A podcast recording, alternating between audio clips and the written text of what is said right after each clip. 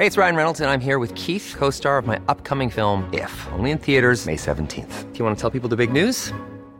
All right, I'll do. Sign up now and you'll get unlimited for $15 a month in six months of Paramount Plus Essential Plan on us. Mintmobile.com slash switch.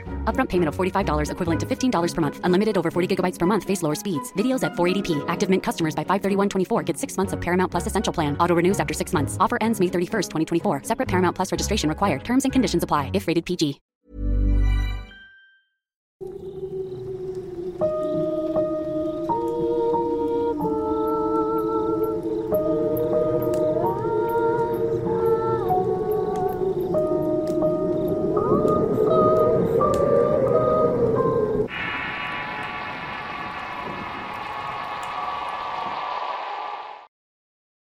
La calle de tus sueños. Historia enviada por Alejandro Vázquez.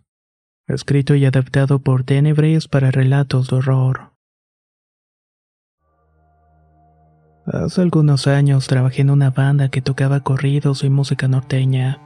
La mayoría de los encargos que caían a nuestras manos era para tocar en fiestas de 15 años, bautizos y una que otra pedida de mano. Me llevaba bien con todos mis compañeros que casi siempre llegaban con buena actitud a cumplir con su deber. Dentro de la banda habían varios hombres, desde viejitos que tocaban el violín hasta los chavos que eran los que manejaban el saxofón o el guiro. Habían dos chicos con los cuales me llevaba especialmente bien. Uno de ellos se llamaba Martín y el otro Guillermo, al cual nombraremos Memo de cariño. Martín y Memo se la pasaban peleando por una u otra cosa. Cualquier tontería era motivo de pleito entre ellos. Sin embargo, al final del día se abrazaban y se invitaban una cerveza o un cigarrillo como los buenos amigos. Todo iba muy bien hasta que comenzaron a notar que Memo cambió de actitud. Llegaba a los ensayos de mal humor e insultando a los que cometían el mínimo error. Luego de la nada se ponía amigable, acomedido, etc. Hablé con Martín sobre lo que estaba pasando y él me dijo, pues no me gusta regar chismes, pero sé que Memo se está metiendo cosas. Hace unos días le hice saber que ya me estaba enterando y que le bajara. Al menos de que no viniera puesto los ensayos porque por su culpa nos quedábamos más tarde. Y de plano no tenemos que soportar los cambios de humor de este. Y ya sabes cómo es que todo le vale, así que solamente se rió y me juzgó de loco. No esperé que me dijera algo así, me dio mucha tristeza saber que mi amigo podía estar entrando en un callejón sin salida. En un par de ocasiones intenté hablar con él, pero en cuanto tocaba el tema se hacía loco, se enojaba. Decía que era su vida y que lo dejáramos en paz. Creo que es verdad cuando dice que es inútil querer ayudar a una persona que no quiere ser ayudada. Su familia intentó hablar con él en muchas ocasiones, pero Memo estaba perdido. Un miércoles, mientras esperábamos a Memo para ensayar, llegó uno de los hermanos para avisar que Memo había fallecido de una sobredosis. Martín y yo estábamos que no lo podíamos creer.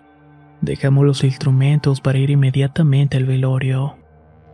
Perder a un amigo de esta manera es algo que no se lo deseo a nadie.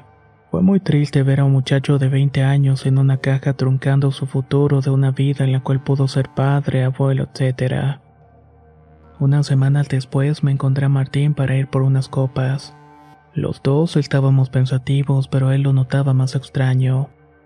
Como si tuviera algo que decir, pero se lo estaba callando. No fue hasta que tuvimos algunas copas encima que por fin se animó a hablar. Oye, fíjate que desde que supimos de su muerte he estado soñando con Memo. En mi sueño estamos en una calle muy larga que no está pavimentada y Memo me dice que lo siga.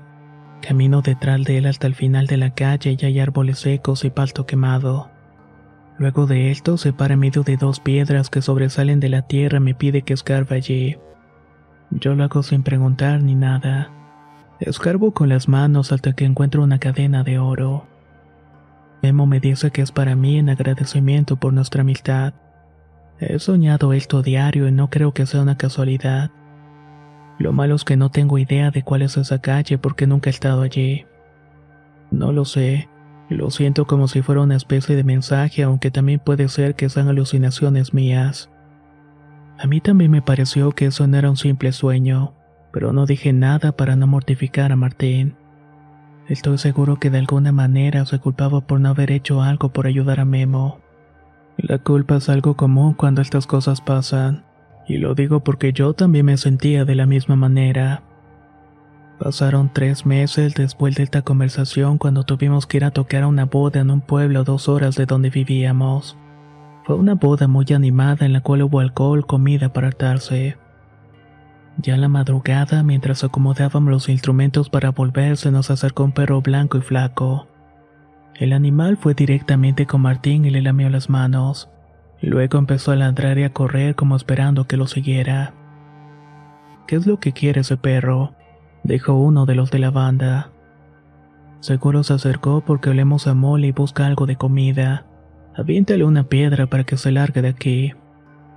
Martín estaba muy conmovido por la actitud del animal y nos dijo que no le hiciéramos nada porque tampoco está molestando. El perro seguía parado como esperándolo y Martín corrió tras de él y yo me sumé a seguirlos. Este perro estuvo atravesando calles hasta que llegó a una que no estaba pavimentada. Martín se frenó en seco y caminé hasta pararme a un lado de él y me dijo con la voz entrecortada: Esta es la calle de mis sueños. Todos exactamente igual, solamente que soy Memo. El perro estaba parado en medio del camino y Martín se hincó en el lugar y empezó a escarbar con las uñas. El animal lo olió un rato y después se perdió entre el terreno baldío al final de la calle. Martín seguía removiendo la tierra cuando encontró la cadena de oro. Tenía el dije de una cruz y se soltó a llorar como un niño pequeño. Sacó ahí al fin todo el dolor que se había guardado desde la muerte de Memo. Yo estuve con él acompañándolo hasta que finalmente se calmó y me preguntaba cómo fue posible que su sueño se hiciera realidad de esta manera. Y también pensaba si el perro era acaso una especie de mensajero. He escuchado que Dios nos manda a los perros como ángeles guardianes y tal vez en esta ocasión ese perro blanco era el ángel de Memo que nos guió hasta este lugar. Algo que tampoco puedo comprender es que así es objeto a dos horas de nuestro pueblo. Tal vez son preguntas para las cuales nunca encontraré respuesta. Pero sí sé que a partir de entonces Martín pudo asimilar mejor las cosas y ahora lo veo más tranquilo. Me ha dicho que entiende que la muerte no evita que podemos recibir mensajes del otro lado y creo que tiene toda la razón después de haber vivido todo eso.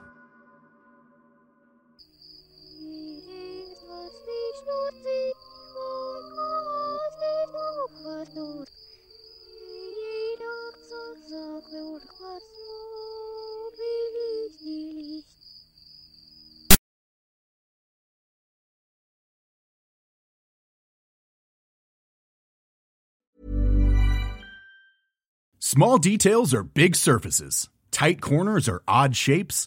Flat, rounded, textured, or tall. Whatever your next project, there's a spray paint pattern that's just right.